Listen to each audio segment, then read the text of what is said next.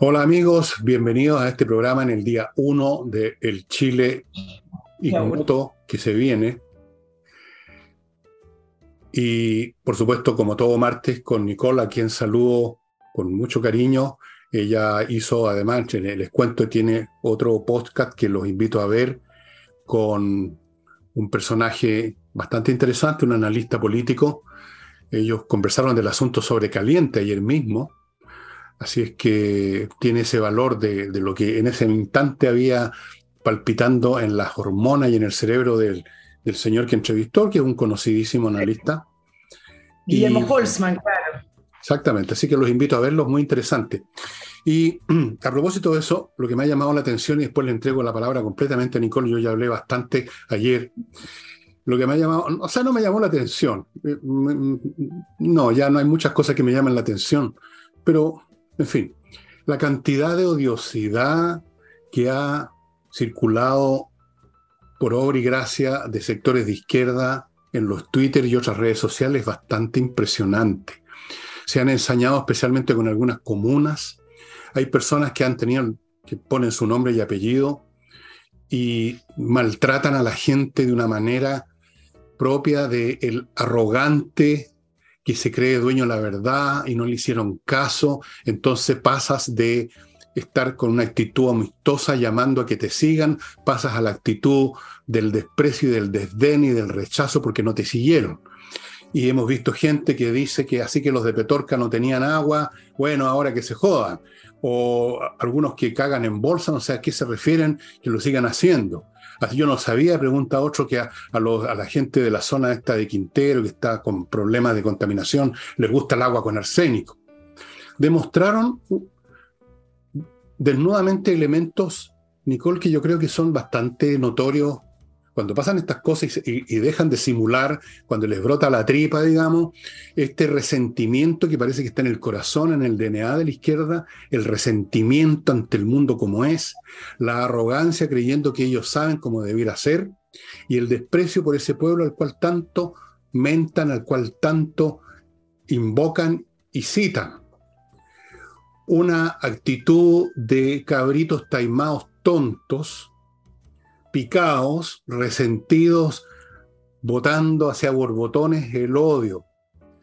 De esto fue, yo creo, la, la guinda, la torta, una carta que abierta, que supongo que los autores deben creer que el colmo de lo ingeniosa y de lo monumental, deben creer que es como el Jacques de Solá, de la señora La Vaca Sagrada, el periodismo izquierda, Mónica González, La Vaca, perdón, La Vaca Sagrada, el periodismo izquierda, y otra persona que es pendolista del PC desde hace tiempo, Alejandra Matu, que fue la que redactó el artículo donde se me acusó de poco menos que de, no sé, pues, de tener muertos en el jardín, de ser el, tipo más degenerado del planeta. Todo, Esas dos personas se mandaron una carta en que dicen, preguntan, ¿de qué te ríes? ¡Qué ingenioso!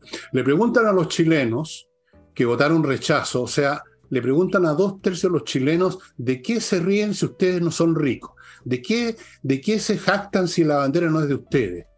Les emergió en, esa, en esos escritos, sin duda no, no tuvieron tiempo para darse cuenta porque estaban con las tripas al aire, con la rabia al aire, les salió todo el resentimiento típico y penca que esta gente tiene por los ricos, por los que les va bien. Entonces, inmediatamente, si usted no es rico, entonces usted no tiene derecho a haber votado rechazo, más o menos como eso. El país no es suyo, de todas maneras. ¿De qué te estáis riendo? De una estupidez, de una arrogancia y de un resentimiento monumental. Yo creo que esa carta, Nicole, es el monumento votivo del resentimiento, no sé si de todos o de muchos o de algunos, pero de aquellos que salieron a borbotones a votar su odio hoy día en las redes y es la carta más tonta que jamás he leído y lo que es peor, estoy seguro que la señora González, que es muy arrogante, muy creída, a pesar de que es una mujer muy mediana a sus facultades y que ha sido elevada porque así son los accidentes de la vida, se premian unos a otros los periodistas de izquierda, tú sabes. Luego tenemos a Alejandra Matus, una pendolista mediana también. Deben haber creído que habían perpetrado una obra maestra de literatura, poco menos. Yo los invito, amigos, a que busquen esa, ese, ese texto porque los revela de cuerpo entero el desprecio que tienen por usted, por la gente, por dos tercios del pueblo chileno, ellos mismos que están siempre invocando al pueblo. El desprecio de los que se creen dueños de la verdad, de los iluminados. El desdén como el cabrito chico que mira a huevo a su papá o a su abuelo, porque él sabe mucho más. Con otras palabras, el desdén del necio. Sí, lo que tú estás resumiendo, Fernando, eh, se puede englobar con la reacción que hubo desde, yo diría más bien de la izquierda. El socialismo democrático ayer reaccionó levemente distinto. Hoy tengo para que analicemos la postura del PPD y el, PS, pero concentrándonos específicamente en la izquierda y ese grupo de gente que a lo mejor no está inscrita en el Partido Comunista o en el Frente Amplio, sino que uno los ve circulando en redes sociales o este tipo eh, de cartas que tú uno ve que uno, la reacción fue no hacer una autocrítica. Lo que ayer uno vio como reacción de este grupo minoritario eh, y de este grupo radical, que fueron finalmente los que escribieron la propuesta constitucional, fue de decir, bueno, aquí ganaron las fake news, la famosa fake news, siguieron en la misma línea, eh, ganó la campaña millonaria de la derecha, y acá uno nos podríamos detener a decir, bueno, ¿qué campaña millonaria de la derecha? Primero, la derecha desapareció. Dos, toda esa caricatura que hacen de los grupos empresariales que no quisieran cambio no existe en esta pasada. Claro que hubo recursos para la campaña, pero no necesariamente de los grandes grupos económicos que empujaron una campaña para no tener cambio en este país y permanecer con lo que ellos llaman el privilegio, porque todo es parte del mismo relato. Y tres, a pesar de eh, los llamados a terminar con la violencia, con los maximalismos, que es parte del discurso del presidente Boric, que vamos a analizar también, la odiosidad de estos grupos y de estas personas continúa. No continúa de la misma manera, a lo mejor va cambiando, pero continúa. Ayer en eh, los distintos programas los vi todos haciendo zapping, algunos los vi de una manera más continuada todos los representantes del Partido Comunista del Frente Amplio hablaban en contra de la derecha como si esto hubiera sido un triunfo de la derecha, porque necesitan levantar un enemigo y necesitan volver a recrear. Incluso eh, Núñez, que es parlamentario, eh, sentado ayer en, en, uno de estos, de estos programa eh, hablaba eh, en frente de Evelyn Maitei diciéndole, pero ustedes han avalado los abusos, ustedes tienen un senador condenado por la ley de pesca, por corrupción, volviendo a hablar de lo mismo, tratando de rescatar de la propuesta constitucional como si fuera sinónimo del fin de los abusos, que no lo era.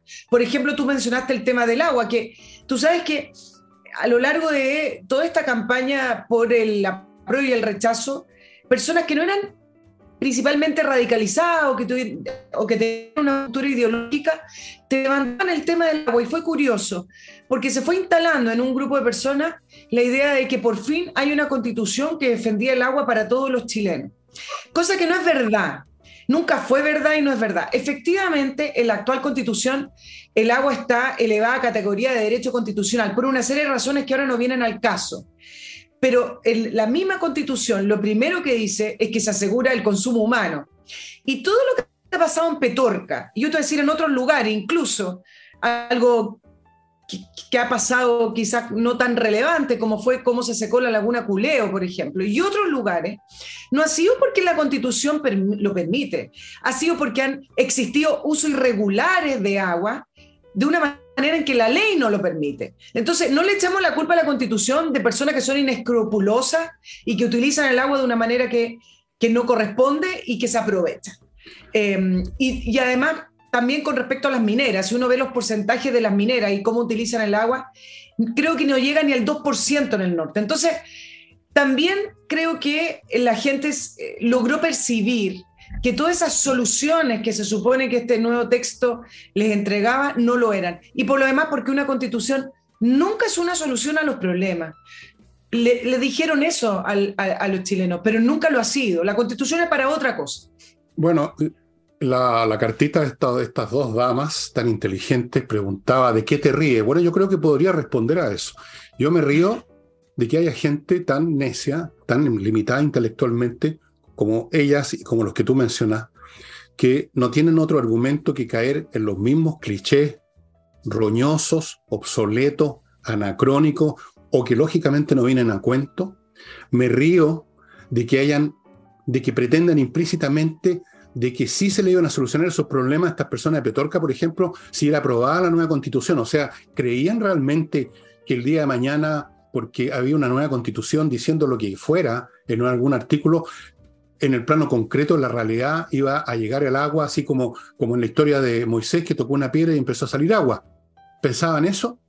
Me, me río de lo necios que son y por eso que una y otra vez son vencidos, logran ganar de vez en cuando conquistando a otros, prometiendo falsedades, pero pronto muestran la hilacha y la han mostrado de una manera realmente impresionante, impresionante, estas personas que yo espero que sean, como tú dijiste, en minoría, porque me aterraría pensar que tanta gente, porque mal que mal son como un 40% que votó a prueba, o cerca, ¿cuántos? Treinta y tantos, en realidad treinta y tantos.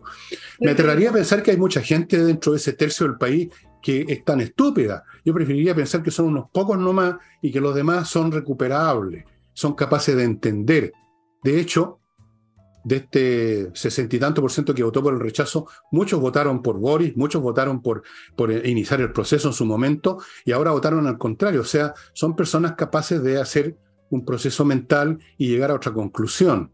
Pero estos otros, estos que están supurando veneno en las redes, han mostrado lo limitados que son, que lo único que les queda finalmente es lo que tenían desde el principio nada más, rabia y resentimiento y muy poca inteligencia. Sí, voy, a comentarte después de la reacción del Partido Comunista, que era para varios el gran derrotado. Recordemos que el Partido Comunista decía que este nuevo plebiscito con la carta constitucional que proponían era la batalla de las batallas. Y por algo lo decía, no lo decía por decirlo. Ahí tenían la clave para poder llegar al poder y, en una de esas perpetuarse en el poder.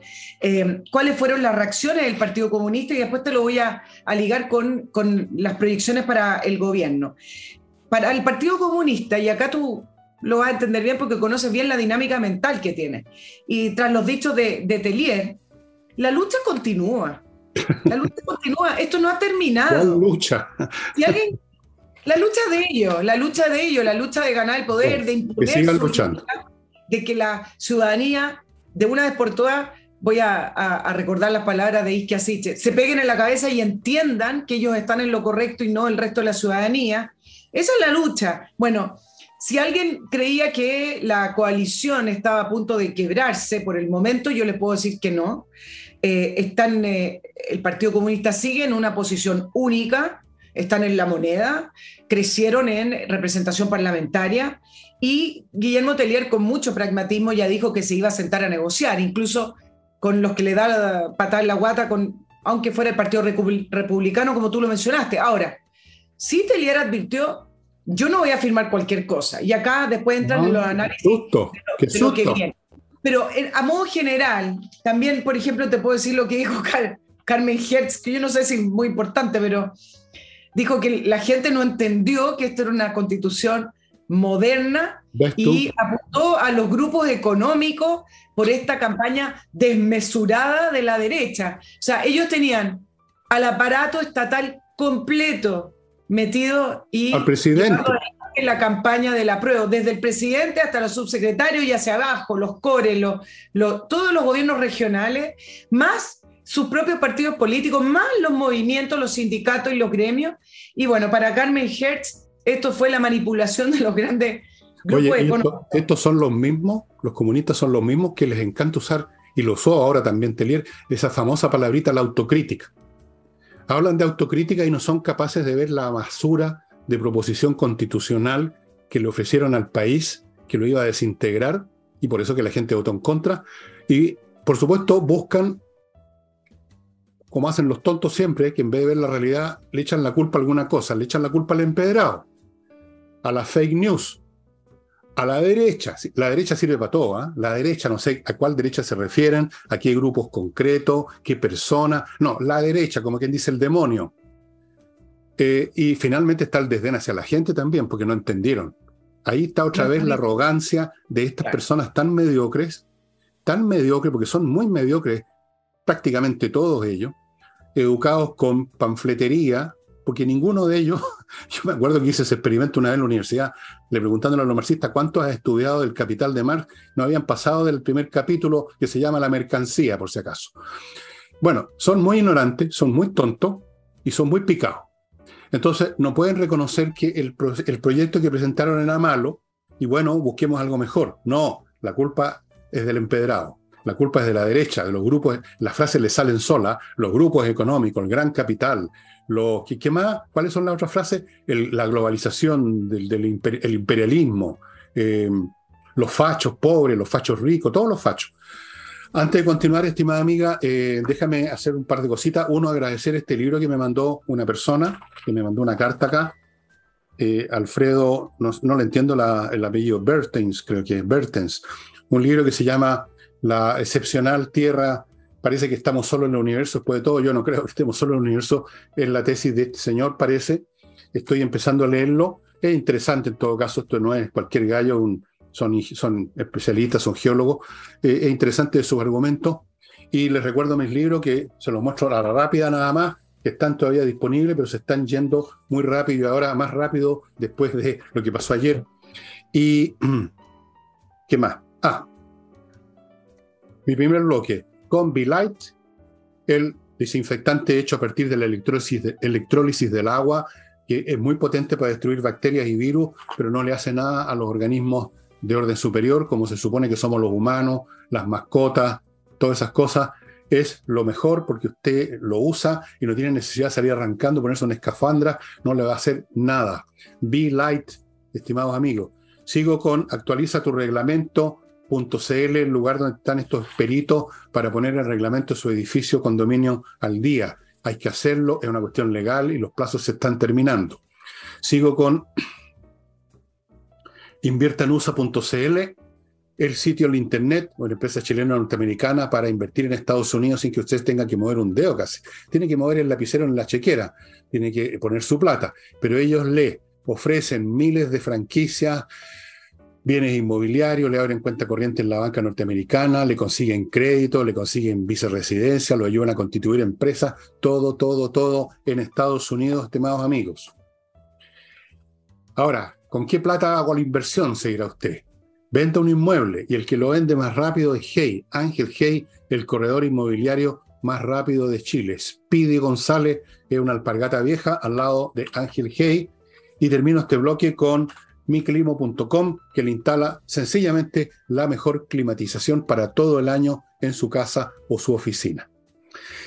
Nicole, todo suyo. Mira, tengo, varios temas y lo voy a ir desglosando a la siguiente. El día después, hoy, y las reacciones y los análisis.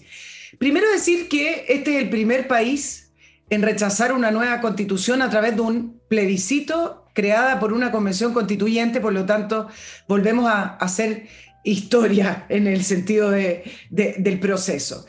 Decir que la, sensación general hoy, la sensación principal que estuve en conversaciones, leyendo las reacciones, la sensación es de alegría y de alivio, no de triunfo, sino más bien de sacarse un peso encima, de sacarse una, un gran problema que se nos venía encima. Por lo tanto, me parece que las dos sensaciones predominantes son alivio y, felicidad por la idea de haber salvado en algunos casos a Chile de tres grandes amenazas que representaba esta propuesta.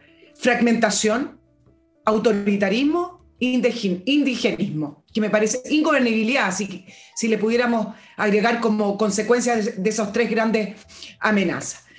Luego decir que el resultado es transversal y que sobrepasa cualquier eh, distinción política, ganó en todas las regiones, en todas las comunas, salvo en la región metropolitana, en tres comunas que no fue tampoco por, mucha diferencia la prueba. Incluso las comunas más vulnerables de la región metropolitana, el rechazo ganó con una diferencia de 50 puntos, entendiendo que en las comunas más vulnerables es donde más la gente quiere cambios. Por supuesto que nadie quiere seguir viviendo en la vulnerabilidad o en la pobreza. Bueno, en esas mismas comunas ganó el rechazo por más de 50 puntos. Hay una revalorización de la patria y su emblema. En, las manifestaciones de ayer,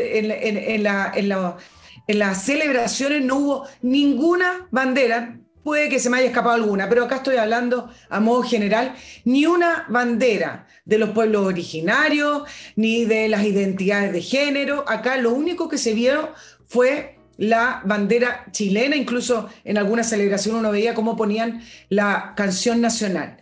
En cuarto lugar, y acá yo creo que nos da para un análisis para otros días también, Fernando, quizás más profundo, pero hoy vamos a hacer un repaso. Algunos plantean el fin del octubrismo. Yo, yo no lo sé, quizás sí desde el punto de vista de cómo se inició este proceso, con una revolución, con la violencia de octubre, que después se llama a un acuerdo de paz, luego se llama un plebiscito de entrada y terminó con este plebiscito de salida. En ese ciclo, quizás sí se terminó el octubrismo. Ahora, puede ser el principio del fin, quizás, pero gran parte del octubrismo, hablando de, ese grupo político, está en el gobierno, ganaron también escaños en el Congreso, en la actual composición, por lo tanto, en el ciclo que comenzó en octubre pudo haber terminado, no sé si la violencia en la que ha terminado em, eh, con este plebiscito ganando el rechazo. Ahora, también creo que si este resultado no detiene la dinámica de cambio constitucional, me parece que sí puede permitir que se revise y que se haga otra interpretación de lo que ocurrió en octubre del año 2019. No el pueblo oprimido, sino la violencia como acción política legitimada por los distintos actores políticos a la que se le entregó, así es, qué bueno que pongas el libro porque así es, a la que se le entregó la constitución para que no cayera el gobierno de turno, que era el gobierno de Sebastián Piñera. Luego vino un diseño con un eh, plebiscito que no tuvo otra alternativa, es decir, ese 80% que hoy el gobierno eh, siempre repite para hablar del mandato del pueblo. Sí, hubo un 80% de plebiscito de entrada que dijo cambiemos la constitución, pero preguntémonos por qué. Algunos porque legítimamente creían que había que cambiarla, pero una gran parte porque dijo, ok, este país se está destruyendo, este país se está quemando, ¿qué alternativas tenemos? Bueno, digámosle ok al cambio constitucional, si es lo que están pidiendo. Eso es lo que creo que también aumentó el 80%. Y eso significó, y acá voy a terminar para que me puedas ir comentando, una imposición desde la centro izquierda y la izquierda en un diseño en particular para elección constituyente. Y la forma en que se eligieron los constituyentes también determinó el resultado. Y ese es el resultado que hoy se rechazó, ayer se rechazó. Quizá eh, podríamos incluso repetir el enemigo poderoso de Sebastián Piñera, que él no lo supo explicar, él no se atrevió a explicarlo y luego le dio miedo a explicarlo. Y su gente lo abandonó y a su gente también le dio miedo a explicarlo. Pero a lo mejor ese enemigo poderoso estaba también acá resumido en la propuesta de nueva constitución. No sé si poderoso, poderoso, pero enemigo sí, y enemigo de la institucionalidad y enemigo de la República de Chile.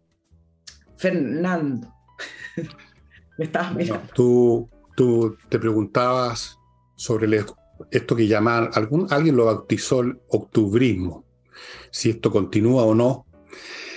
Yo creo que cambia de faz, cambia de apariencia y de, en algún sentido, de, cambia muchas cosas. Eh, lo que cambia principalmente es lo que pierde. Pierde el carácter sagrado que le dieron. Pierde ese manto, esa glorificación con que se envolvió lo que fue en su núcleo una insurrección, con un acompañamiento marginal de masas, que además eso también fue organizado, como lo explico en mi libro, por el Partido Comunista, y me conta por incluso por personas que yo conozco, que, bueno, que me dieron información cómo se estaban preparando sus familiares que eran comunistas hacía meses preparando esta cuestión. Eso, la glorificación, el cuento, el mito, el mito del, del estallido social, de doña Juanita enfurecida, de los heroicos combatientes que nunca le combatieron nada a nadie, siempre estaban haciendo algo contra gente desarmada, eso se vino abajo. Yo creo que nadie ya glorifica esa cuestión y eventualmente mi tesis que la di desde el primer minuto se ha ido consolidando más y más.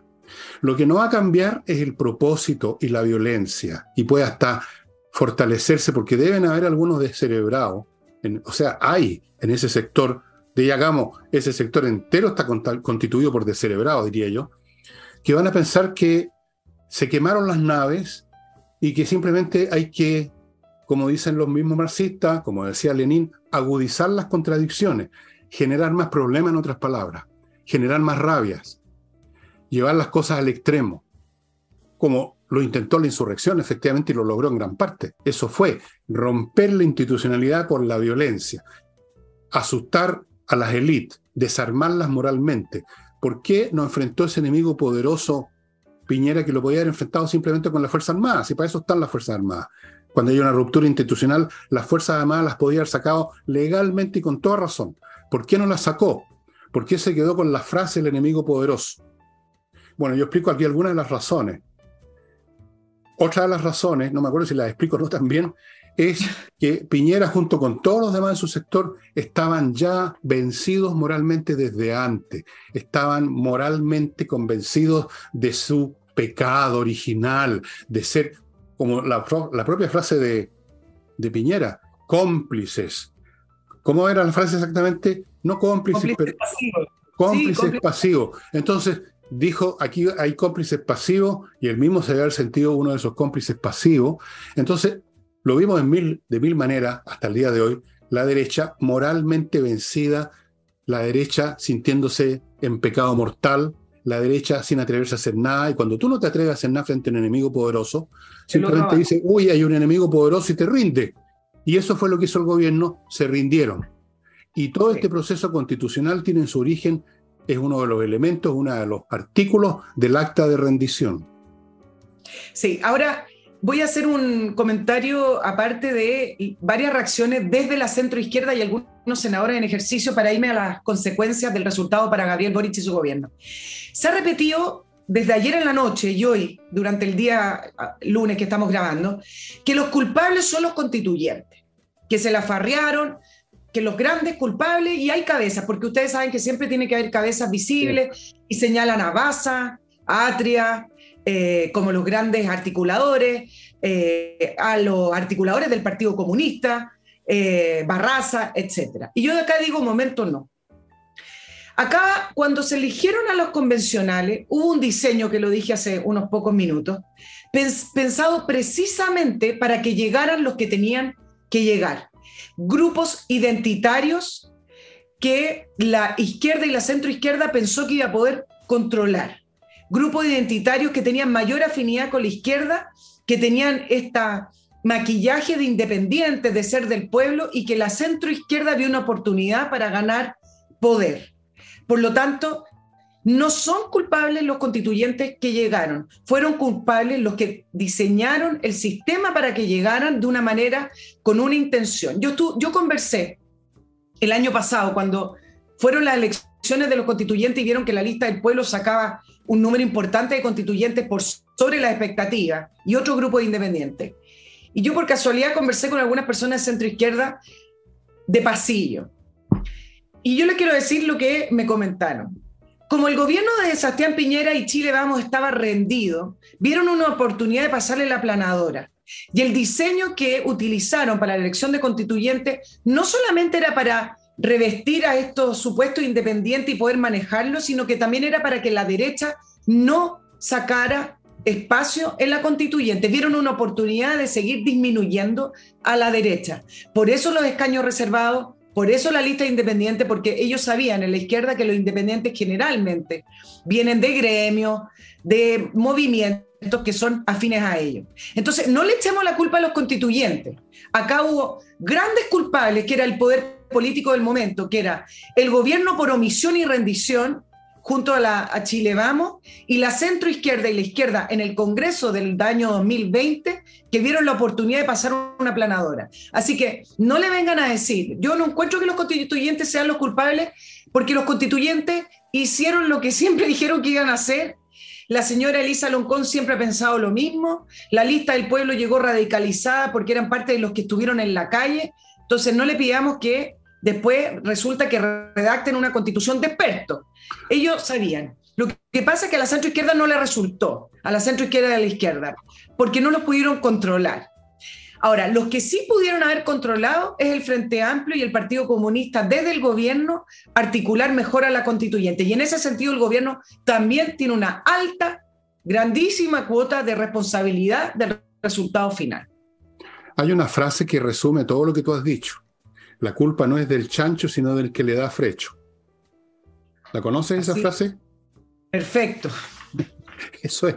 Voy a otro bloque, amigos, y seguimos con, todo lo que tienen en sus 254 puntos. parto con, parto con esta eh, editorial chilena que se encarga de publicar libros de autores importantes. Ahora no, no, no, a ver. Ah, sí, aquí están. Autores importantes como esto, como Emilio Salgari, que fue súper importante, como Dostoyevsky, ¿para qué les digo? Como, no, este no lo conocen ustedes ni yo tampoco, Miyamoto Musashi, que escribió en el siglo XVI, está más muerto que un fuego el año pasado, pero escribió un libro importante, el libro Los Anillos, y muchos más, libros clásicos, libros importantes en todos los campos, en Edisur, que tiene además una librería física en compañía 1025, van a encontrar miles de títulos los precios son súper accesibles, son muy cariñosos los vendedores, lo van a pasar bien. Si están en el centro, échense una miradita en Edisur. Continúo con esta empresa única en Chile que repara la carrocería de su auto en su casa en un día. Se llama AutoWolf. Está en la red autowolf.cl. Póngase en contacto, pida hora, pida día. Van a llegar a su casa y ese auto que tiene usted ahí medio feón, abollado, despintado, mmm, como el mío. Pónganlo a trabajar en un día, le van a dejar el auto como nuevo, la carrocería, repito, eso no lo hace nadie más, trabajo de calidad que usted está verificando con sus propios ojos todo el rato. Continúo con kmmillas.cl, la empresa en la internet que cambia sus millas acumuladas en los vuelos por plata. Si usted no la va a usar esas millas antes que se desaparezcan porque las hacen las borran de repente, vaya a kmmillas.cl y le van a dar dinero. Y no es poco, ¿ah? Y termino este bloque con compreoro.cl, donde usted puede comprar, adivine qué, oro y plata física en moneda, en lingote, 99,99% pureza. el oro y la plata nunca han perdido valor, siempre han sido valorados en cualquier parte del mundo, en Etiopía, en Bielorrusia, donde sea, alguien va a estar interesado en comprar el oro y la plata, un tremendo, una tremenda póliza de seguro, diría yo, para cualquier contingencia, tener oro y plata, la compra usted en la red, ahí en compreoro.cl, puede ir al local Alonso de Córdoba 5870, oficina 213, espero que esté saliendo la dirección, si no, retroceda un segundo y anote lo que estoy diciendo. Y si usted está en Iquique, en la zona franca, está con precio duty, duty free, o sea, duty free. Y regresamos con Nicole. Sí, mira, hablemos de las ramificaciones hacia el gobierno y el, discurso del presidente Boric. Y acá voy a tomar lo que hoy he resumido de lo que he leído de analistas y de reacciones del mundo político. Y en general, yo quiero decir que casi todos están hablando que el presidente no le queda otra que moderarse, buscar a la centroizquierda. Por supuesto que hablan del cambio de gabinete, de otro gobierno. Y acá yo me detengo y le voy punto por punto. Me parece que independiente del resultado, por abrumador que haya sido, el gobierno es el mismo gobierno del día viernes antes del plebiscito. Creen en su agenda y tienen una posición de izquierda radical. ¿Por qué lo digo? Porque puede que hagan discursos de unidad, pero lo que se ha repetido es que continuarán con su reforma. El presidente Boric en eh, la revista Times, ahí en la, en la portada que hoy salieron tantos memes, dice que se van a demorar más, pero llegarán en caso de que ganara el, rechazo. ¿ah? Viven en las ilusiones. Entonces, esperar que este gobierno termine siendo lo que fue una concertación, a mí me parece que es esperar algo que no va a ocurrir. Salvo, y acá pongo entre paréntesis porque estamos también, Fernando, hablando este programa sobre eh, días que todo puede ir cambiando. Salvo que el nuevo gabinete demuestre un diseño completamente distinto. Por el momento, bajo las frases que ha dicho la coalición de gobierno, el propio presidente, la idea de seguir avanzando en su reforma independiente del resultado va a seguir. Ahora, ¿qué es lo que uno nota? cuál, ¿Y cuál es la idea que, veo en el, en el diseño del presidente? Varias cosas. Uno, hoy se juntó con el presidente del Senado, con el presidente de la Cámara de Diputados, pero si tuviera que concluirlo, me parece que es, ya, avancemos rapidito y nuevo proceso constituyente porque ahora yo me voy a dedicar a la reforma. ¿Qué significa eso?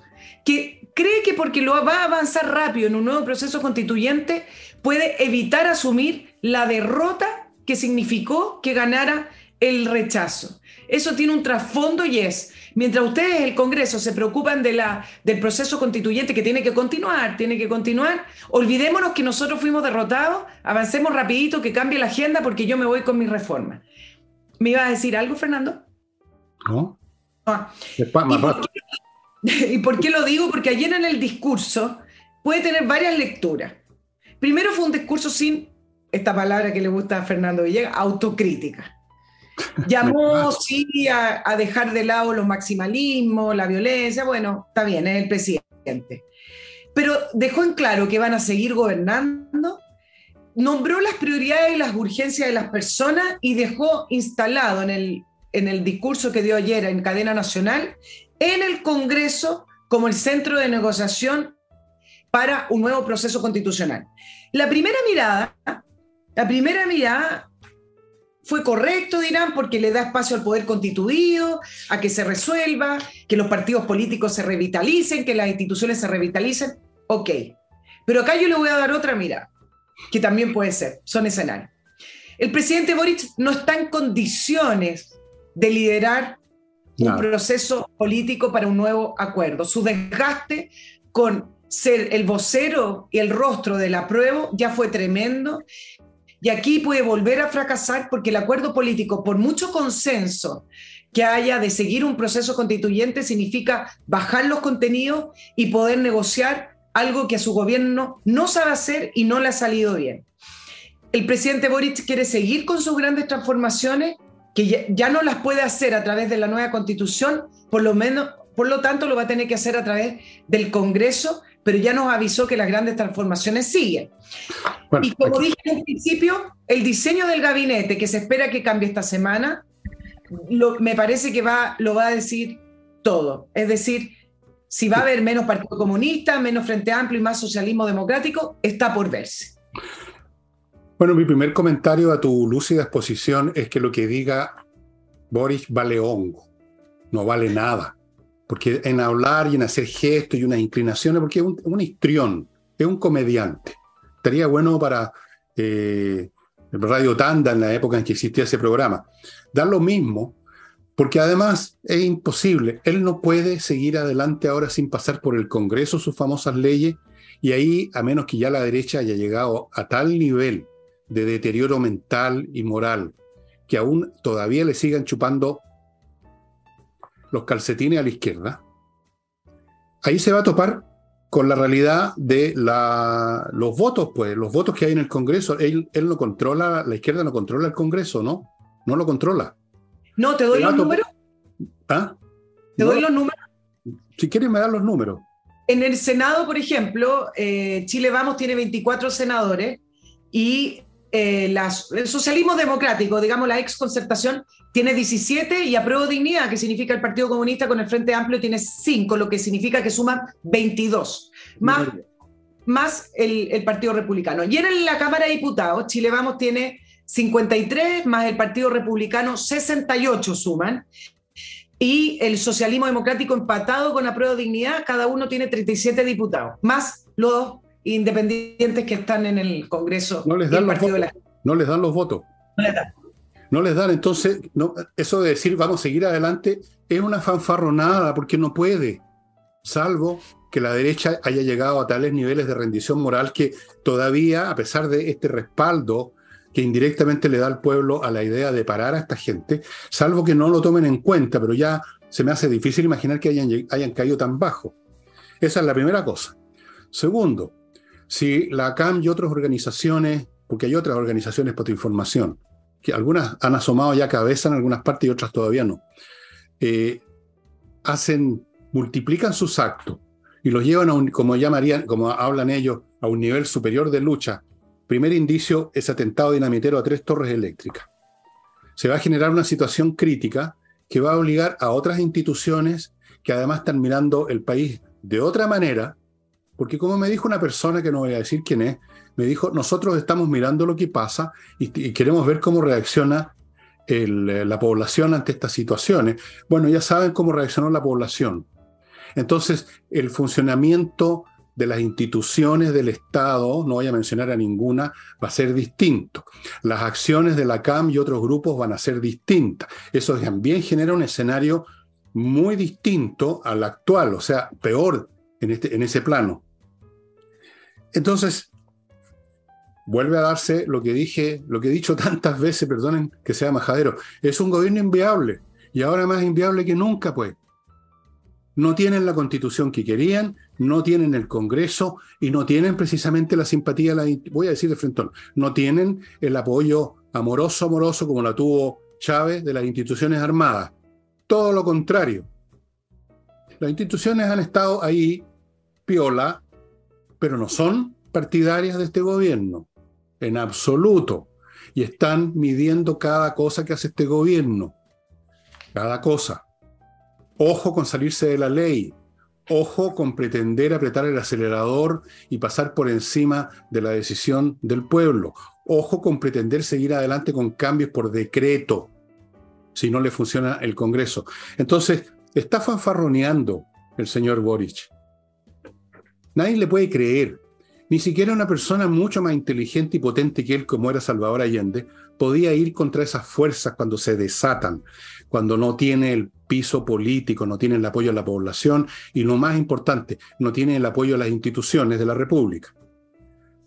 Ni siquiera Allende se las pudo con eso, menos se la podría el señor Boris. El único camino que le queda, y yo creo que el que va a tomar porque oportunismo no le falta, es un poco, un poco acercarse a la izquierda llamada democrática, y poner quizás en el gabinete a uno o dos nombres, incluso quizás hasta un demócrata cristiano, para ver si tiene algún grado de control con el señor del PIN o con algún otro.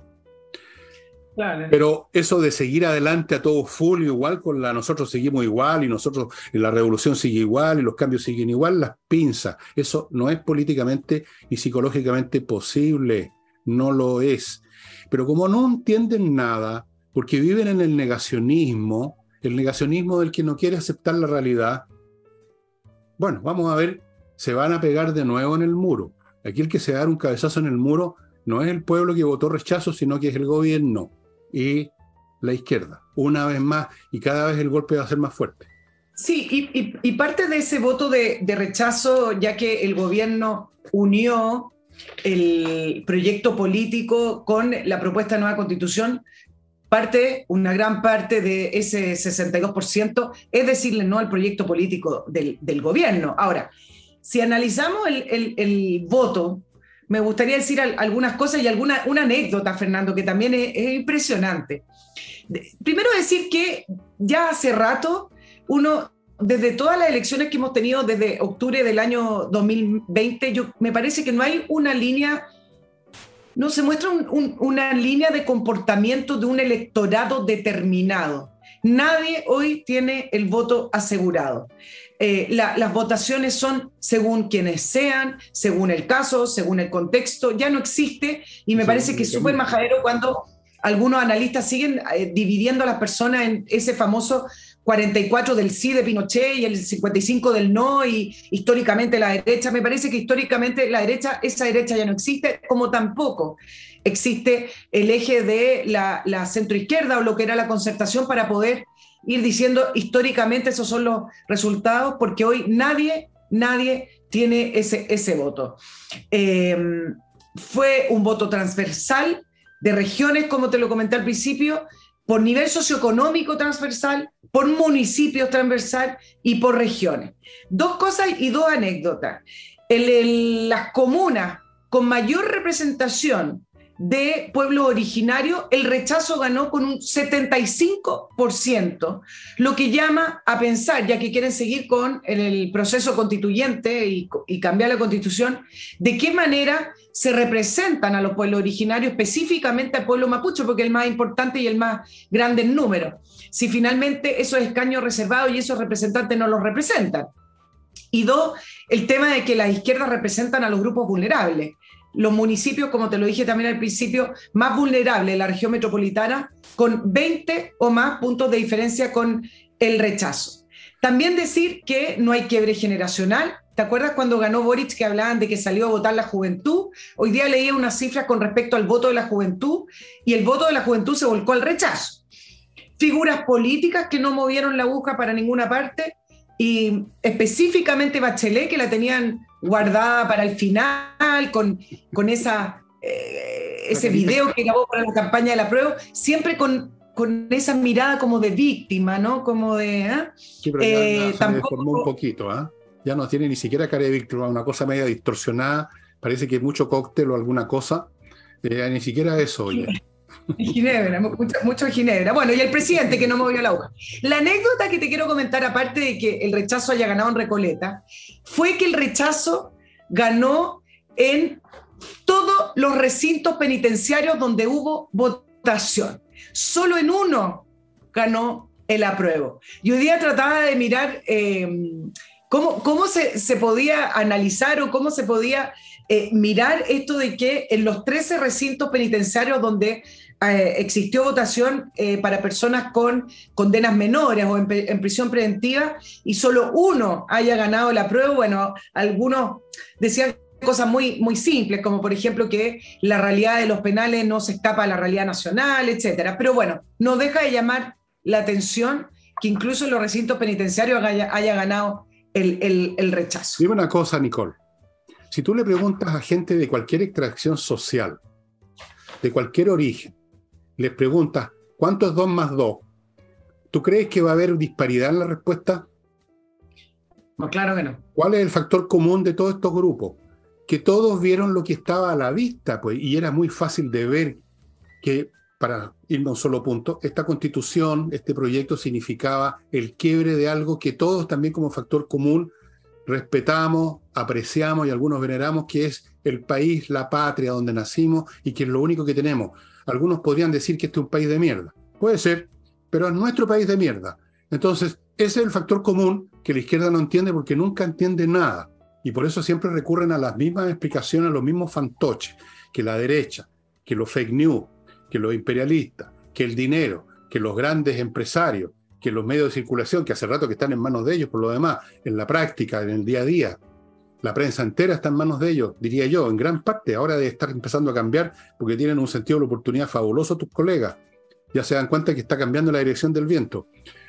Entonces, ¿qué se puede decir? Oye, yo, no, sí, yo sé qué puedo decir. Puedo decir que patriciastocker.com es el sitio, un un buffet de abogados que se especializan, que se dedican a registrar marcas comerciales y no es solo registrarlas un día y buenas noches, hay que estar todo el tiempo renovándolas, cuidándolas, vigilándolas, es un asunto permanente. Ellos son líderes en Chile, patriciastocker.com, y son una de las firmas grandes del mundo en esto. Ellos también eh, registran su marca en todo el planeta. Yo estoy registrado incluso en el planeta Venus, mi marca el Villegas.cl, así que la gente de Venus no, no señor. Y continúo con Conserva tu plan. Si usted tiene un plan ISAPRE del año 20 o para atrás y es un anciano como yo, le dijeron, oiga, usted ya está muy viejito, o muérase o pague más, y dijo, no pago más ni me muero y tiene problemas, póngase en contacto con conservatuplan.cl, un buffet que se dedica, sin que le cueste usted un peso, a defender su causa en tribunales y le ha ido muy bien. Y termino este bloque para entregar la palabra una vez más a Nicole, que se merece todas las palabras del mundo, van al punto 214. Entrenainglés.com, una academia de inglés con profesores de inglés que dan clases online. Usted ya se habrá enterado, se habrá dado cuenta que las clases online son las más fuertes, uno está concentrado, está solo.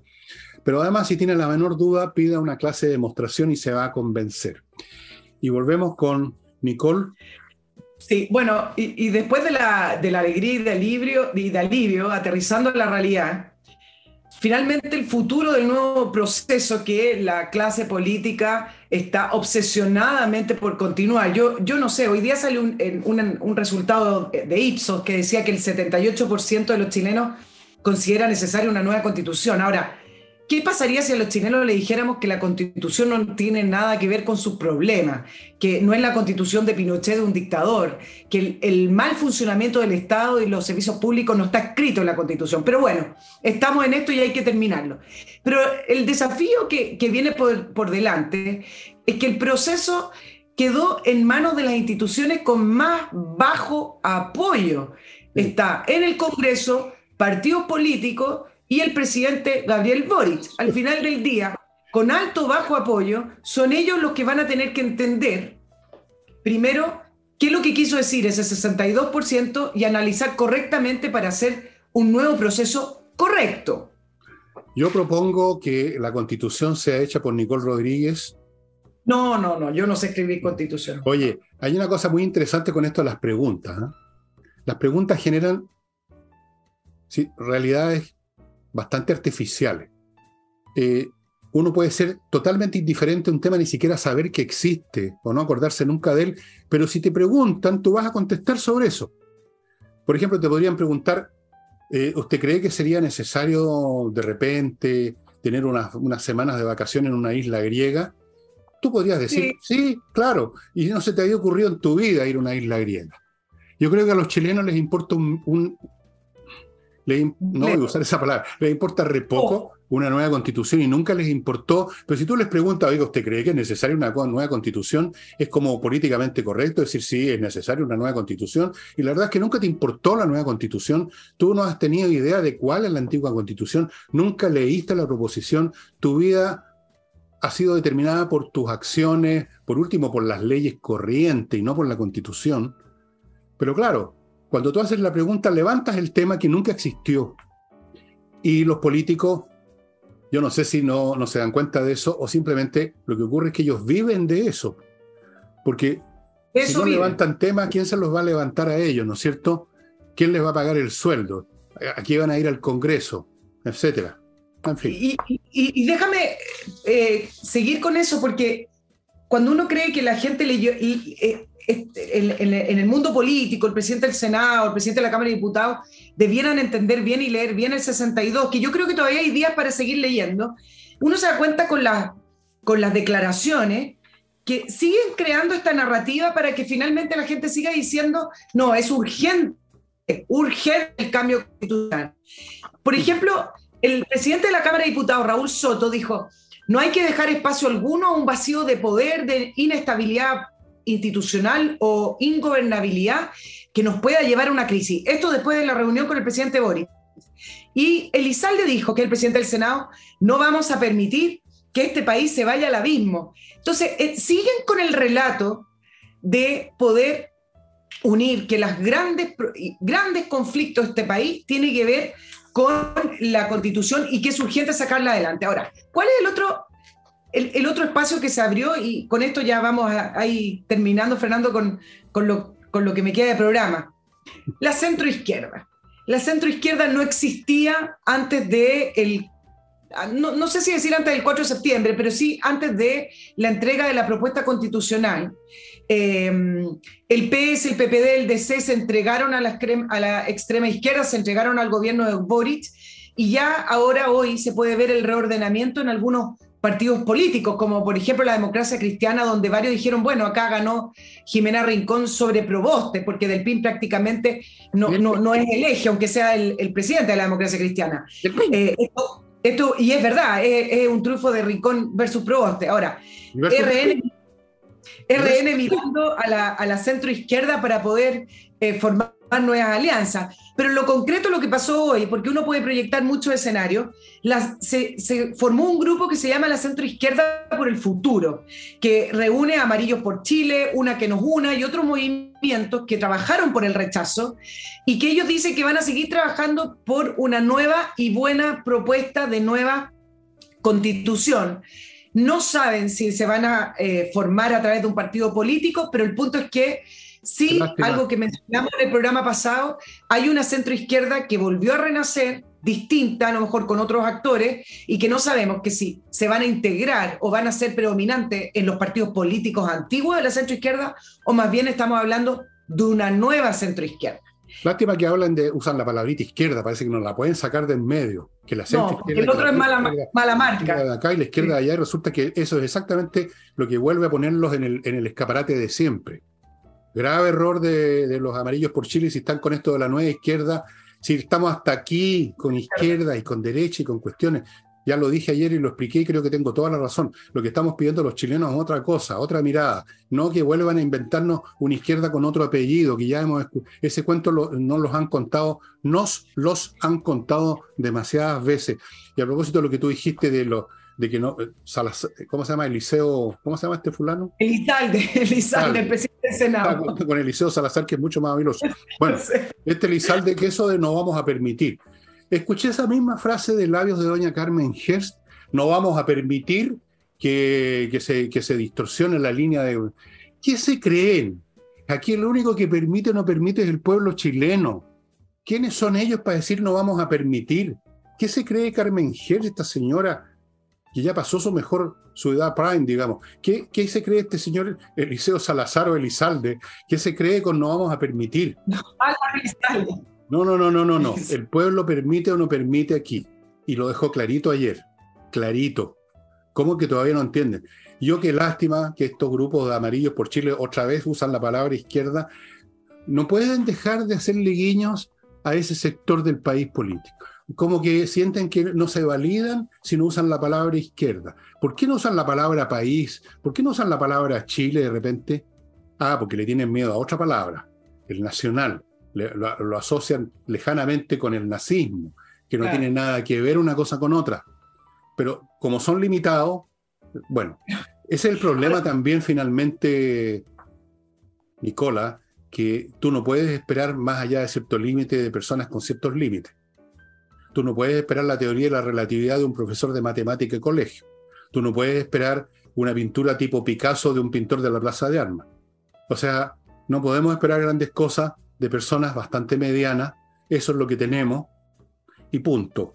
Y mis últimos dos avisos son, y luego le dejo los últimos 15 segundos a los 25 puntos que le quedan a Nicole, SMF, Soluciones Masterfloor, todos los productos para pisos, incluyendo alfombra, que usted pueda necesitar según el piso que tenga, eso que llaman piso flotante, que nunca me gustó, lo encontré una, una mentira. El parque de verdad, las alfombras, pisos de, piedra pizarra, pisos de mármol, toda clase de pisos, amigos, quedan mucho mejor, se mantienen mejor con los productos especializados de SMF.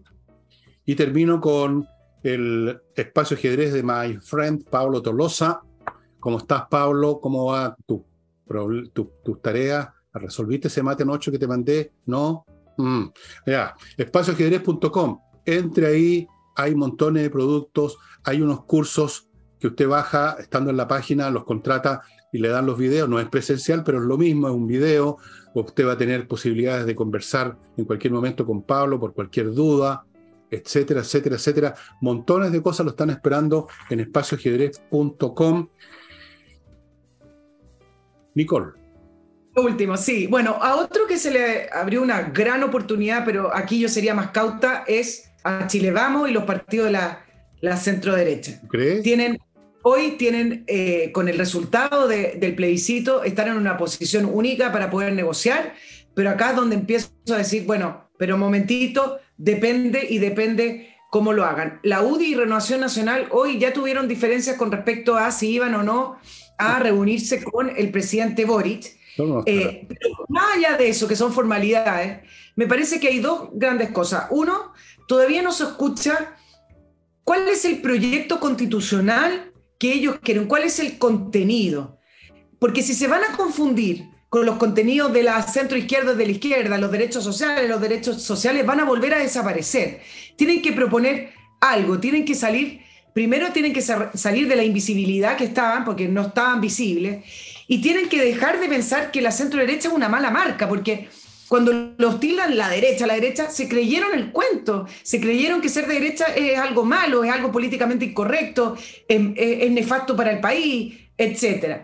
¿Qué proponen al país? Están en una posición única, con la cancha abierta para poder proponer y poder levantar, hace muchos años que no lo hacen, sus ideas políticas y una agenda que pueda sacar a este país del ensayo. Pero si no se atreven y se van a seguir confundiendo con las propuestas de los derechos de los pueblos originarios, que los derechos de las minorías, que, que, el Estado que garantice los derechos, van a volver a desaparecer porque o se lo va a comer la centroizquierda que está renaciendo o se lo va a comer la izquierda de nuevo. Ahora, lo que uno ve sí, que hay una gran intención desde Renovación Nacional de poder atraer a esta centroizquierda, a este centro que se empezó a volver a levantar para, que en una de esas, algo que tienen ganas en Renovación Nacional hace muchos años, formar un nuevo centro político eh, que sería distinto, pero entre la centro derecha y la, y la centro izquierda. Yo creo que no tiene mucho futuro eso, fíjate, porque creo que la marca RN es algo ya tan como el Ron Midjan de los años 50, que nadie lo podía tomar y servía para barnizar muebles nomás. Es una marca que ya se fue al, al cresto, digamos. No, eh, la democracia cristiana, yo ayer le di algunas opciones porque soy, estaba en buena onda. Ah, estaba contento. Pero la verdad es que hay un solo partido, muy pequeño todavía, y por supuesto muy anatematizado, que no está pegado con esas cosas que tendría la oportunidad si tiene la gente suficientemente inteligente y valiente ahí, y es el Partido Republicano. Son la única novedad que hay.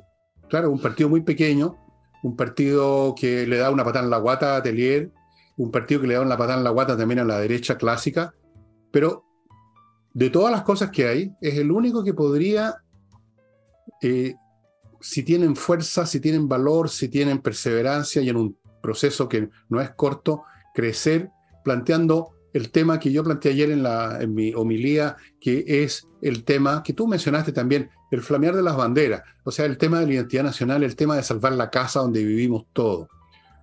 Y eso no se va a lograr con invenciones así antojadizas, que llamemos a esto y cambiémosle el nombre a la coalición, porque se han pasado en eso los políticos cambiando nombre a las coaliciones.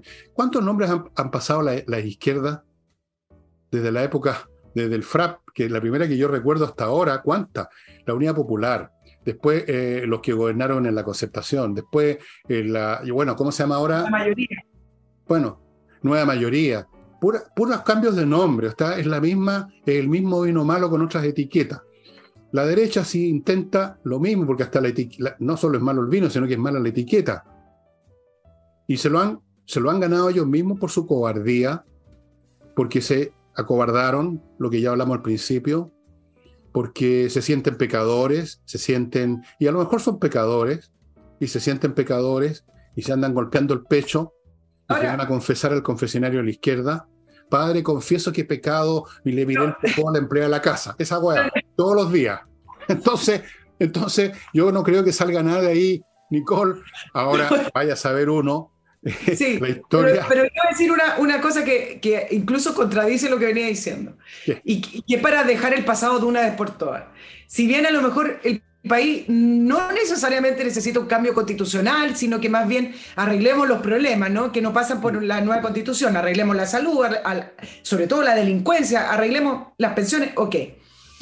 Pero si hay algo que le puede ayudar a la, a la centro derecha a resurgir y renacer, es dejar su pasado. Y me parece que si ya está ya estamos en esto, de un nuevo proceso para poder dejar esa constitución que, aunque tenga todas las reformas del mundo y tenga la firma de Ricardo Lago, sigue siendo para el relato político de la izquierda la constitución de Pinochet. Me parece que le va a hacer bien a la centro derecha que quede de una vez por todas atrás esa constitución. El punto es que este nuevo proceso lo tienen que hacer bien. Y cuando les digan, ¿por qué defienden la libertad de elección? De, los afiliados a ISAPRE a, por ejemplo, elegir que tu 7% se vaya a una ISAPRE y no a FONASA, y cuando les digan, ah, ustedes están defendiendo los intereses económicos de siempre, a ver, ¿qué van a hacer ahí? ¿Van a defender la libertad de las personas o se van a chunchar porque les dicen que defienden los intereses económicos?